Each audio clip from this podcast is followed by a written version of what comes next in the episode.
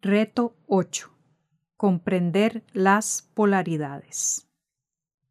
La tecnología está alcanzando la imaginación y por eso la imaginación tiene una gran responsabilidad. Neri Oxman. Es un día más húmedo que frío en Noruega. La presidenta ha estado en silencio. Pasan los segundos y todos esperan que diga algo, pero ella prefiere el silencio no encuentra razones para más palabras. La mitad de las personas creen que la vida debe continuar con algunos protocolos y la otra mitad cree que el aislamiento es inminente. Esa semana han aumentado los casos de seres no identificados que aparecen en diferentes partes del mundo. Podrían ser espejismos digitales que alguien creó. Aparentemente, ya han capturado algunos y los analizan, mientras crece la ansiedad y la polarización. La presidenta tiene reportes de que hay un grupo de extremistas que desea gobernar el planeta y este es un recurso para ganar la atención. Dejaron pasar el momento para regular la inteligencia artificial y ahora ese tema divide más que cualquier otro derecho humano. La batalla por ganar la atención humana solo se gana con propuestas extremas. Ya no existe el dinero, solo la atención da poder. Por eso ella recurre al silencio. La paz y la guerra empiezan con el silencio. Las polaridades son naturales. Cuando surge un nuevo conocimiento o una nueva tecnología, pasa por una etapa que opera como un filtro social. La gente la conoce, la valora, la acepta, la prueba o la rechaza. El nivel de polémica que genera depende de la sensibilidad que exista sobre el concepto o tecnología. En sus primeras etapas hay quienes ven ventajas y otras amenazas. Ciertas personas lo aceptan desde el principio y otras no. Un ejemplo épico es la aceptación o no de que el planeta es esférico y no plano. También es relevante que ese descubrimiento se trata de cientos de años de aportes desde diferentes culturas. La polaridad o diferencia de opiniones entre quienes están de acuerdo y los que no es parte de la dinámica humana y no es necesario resolverla. Lo más conveniente es gestionarla. Cada persona tiene el derecho a tener una opinión y a cambiarla. En esta época, la mayoría de las personas tiene un medio de comunicación que les da voz pública y resonancia gracias a las redes sociales. Este fenómeno amplifica las polaridades, las noticias falsas y aumenta el valor de los contenidos curados o verificados. Una estrategia para gestionar las polaridades es ofrecerles el conocimiento a todas las poblaciones, mostrar las posibilidades, ofrecer contenidos curados o verificados, ponerlos a prueba y escuchar. Es hora del cuento para dormir en Melbourne. Oliver llama a su abuelo y pronto aparece. Lucas, el abuelo, está de viaje en Sydney. Era el verano de 2030, casi terminaba el año y el abuelo había ido a surfear. Oliver quiere escuchar las historias del viaje y también un cuento. Lucas empieza diciendo en Sydney la gente joven camina moviendo sus manos y hablando sola. Ya sé que están haciendo muchas cosas, pero no saludan. Extraño los saludos. Oliver no sabe mucho sobre saludos, pero sonríe. Fui a la playa Bondi a surfear. Solo los viejos vamos a surfear a la playa, suspira el abuelo. Estuve con mis amigos y fuimos a comer hamburguesas. Nos divertimos mucho como en los viejos tiempos, juntos y conversando sobre cualquier tema. Oliver hace grandes esfuerzos por mantener los ojos abiertos. Tiene dos años y medio y una vida muy activa entre formas, sonidos y la piscina de colores. Encontré un cuento muy interesante para hoy, dice el abuelo. Esta bola se llama Ava y ama saltar. Quiere acercarse al centro. Cuando salta, deja algo de energía. Si salta otra vez, se acerca al centro y deja otra vez algo de energía. Ahora Ava quiere ir a visitar a un amigo que se llama Oliver. Ava piensa, ¿quiero ser una bola o una onda? decide ser una onda y se va feliz a visitar a su amigo Oliver. Los ojos de Oliver regresan del cansancio y sorprendido dice Quiero ver a Ava. Es un electrón, ¿verdad? Oliver ama los electrones. Cree que son muy divertidos. Desde hace meses, los cuentos sobre física cuántica son sus favoritos y el abuelo lo sabe. El científico australiano Chris Ferry escribe libros sobre la física cuántica para bebés y han sido muy bien recibidos especialmente en Asia. Los bebés siguen recibiendo juguetes que simulan la vida del siglo pasado en una granja o en una familia tradicional. Es necesario agregar historias y juguetes para estimular la imaginación. Más juguetes sin forma que permitan crear los juguetes que no existen. Los legos no son suficientes. El siglo pasado estuvo marcado por la física clásica. Este será acelerado por la física cuántica. Es una de las nuevas grandes ideas que será un punto de referencia para la inteligencia creativa. Por ejemplo, no tener que elegir entre dos opciones. Se puede ser onda y partícula al mismo tiempo, o es posible ser en dos lugares al mismo tiempo. En lugar del final feliz de la historia, hay finales probables. En esta época se habla con frecuencia sobre la dificultad de lograr armonía social, dada la polarización. Las sociedades requieren la fórmula innovadora para lograrlo. Los gobiernos se deben convertir en un ecosistema para la gestión de polaridades. Por ejemplo, durante el surgimiento de la pandemia y su expansión, la polaridad manifiesta se da entre volver a la nueva normalidad para empezar la recuperación económica o para mantener el aislamiento y garantizar la mejor salud pública posible.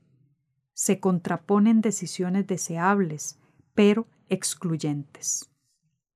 Las polaridades se gestionan.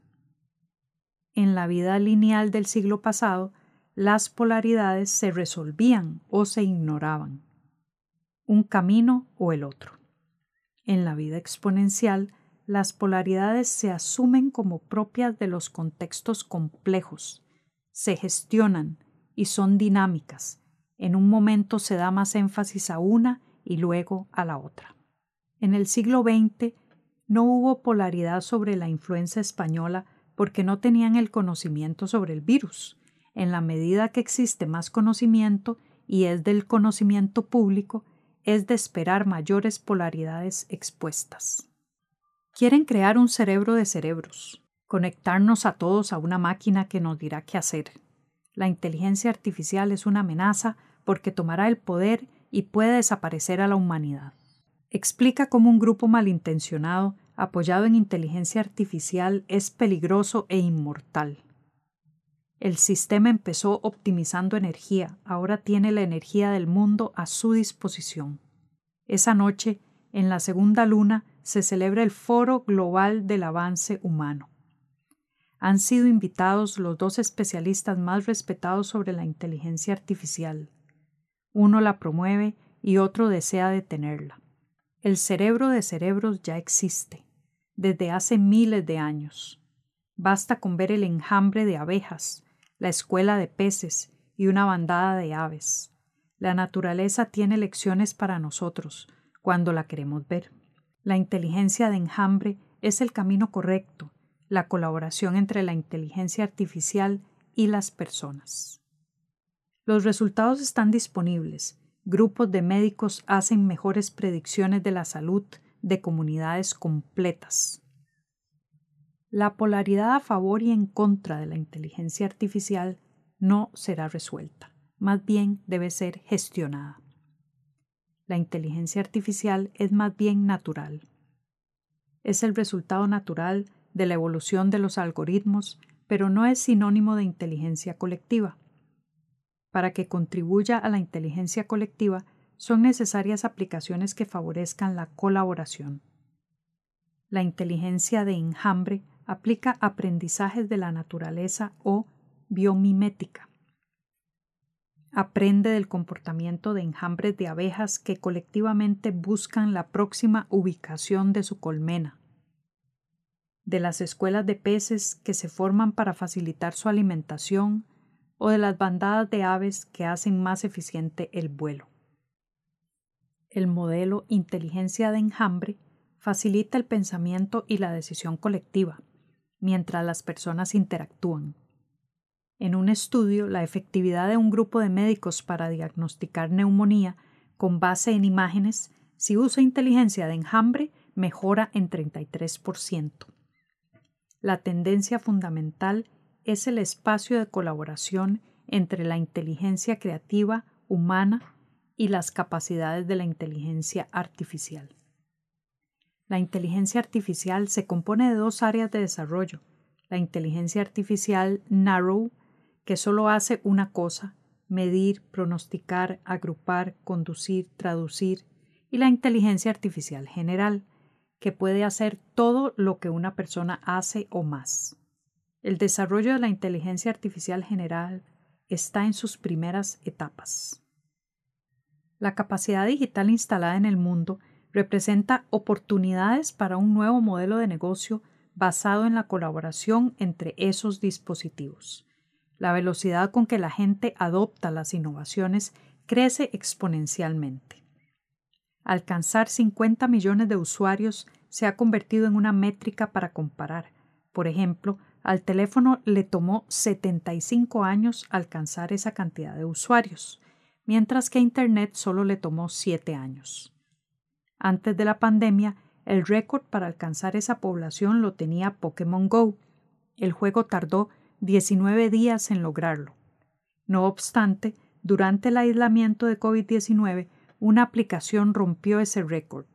Aroya Setu esta aplicación dedicada al seguimiento de contactos de personas con COVID-19 en la India lo logró en 13 días. En agosto de 2020, Google anunció la red más grande del mundo para alertar sobre sismos, usando su teléfono y millones más. El teléfono dispone de un acelerómetro que detecta cambios de velocidad y lo convierte en una señal. Un algoritmo analiza las señales en cierto lugar y alerta a sus usuarios. En otra época está Ren, en una misión. Desde lejos, la montaña parece impenetrable. Está feliz con sus nuevas capacidades. Al principio, cuando llegó, solo se dedicaba a buscar obstrucciones para deshacerlas. Transmite constantemente su estado y lo que observa se aproxima a una montaña diferente que parece alejarse conforme ella se acerca. Ren es una nanobot que circula por la corriente sanguínea de Alma. A ella le colocaron un chip en su corazón y es necesario verificar su recarga, pues éste se recarga desde fuera de la piel. Ya no existen las intervenciones quirúrgicas para sustituir el dispositivo. Alma tiene 154 años y sabe que todo está bien, sabe que hay nanobots monitoreando su salud, mientras conversa con sus amigos que vacacionan en Eco 3, una ciudad satélite que desea visitar pronto. La tecnología no solo afecta la vida humana con su presencia en el ecosistema tecnológico compuesto por objetos que se comunican entre sí, sino también encuentra un lugar dentro del cuerpo de las personas.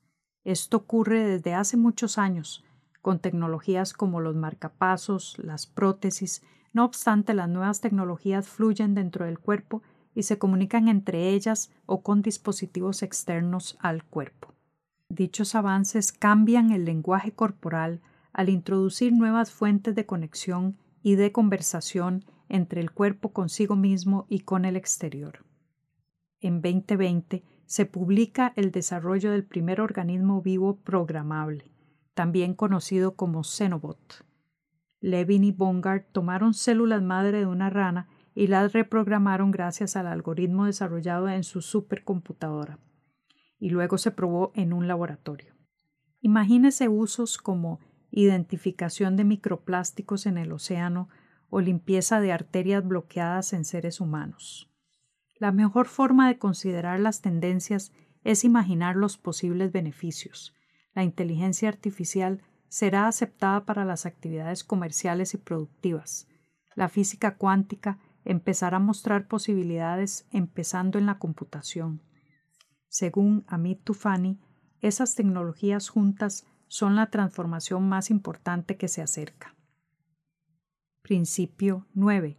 Las causas pueden ser digitales, los efectos son humanos. Principio 10. Las polaridades no se resuelven, se gestionan. Hacia mi conexión personal. Los retos son microcambios. Además, están diseñados para hacer una serie de pequeñas intervenciones en su vida o life hacking que acumulan sus beneficios con el tiempo. Asimismo, son nuevas puertas que abre para descubrir aspectos sobre usted, las cuales pueden convertirse en bienestar permanente. En otras palabras, los retos son estrategias cuyo valor y efecto crece conforme las repite. Vaya al PDF que acompaña este audiolibro y busque el reto 8, sus polaridades.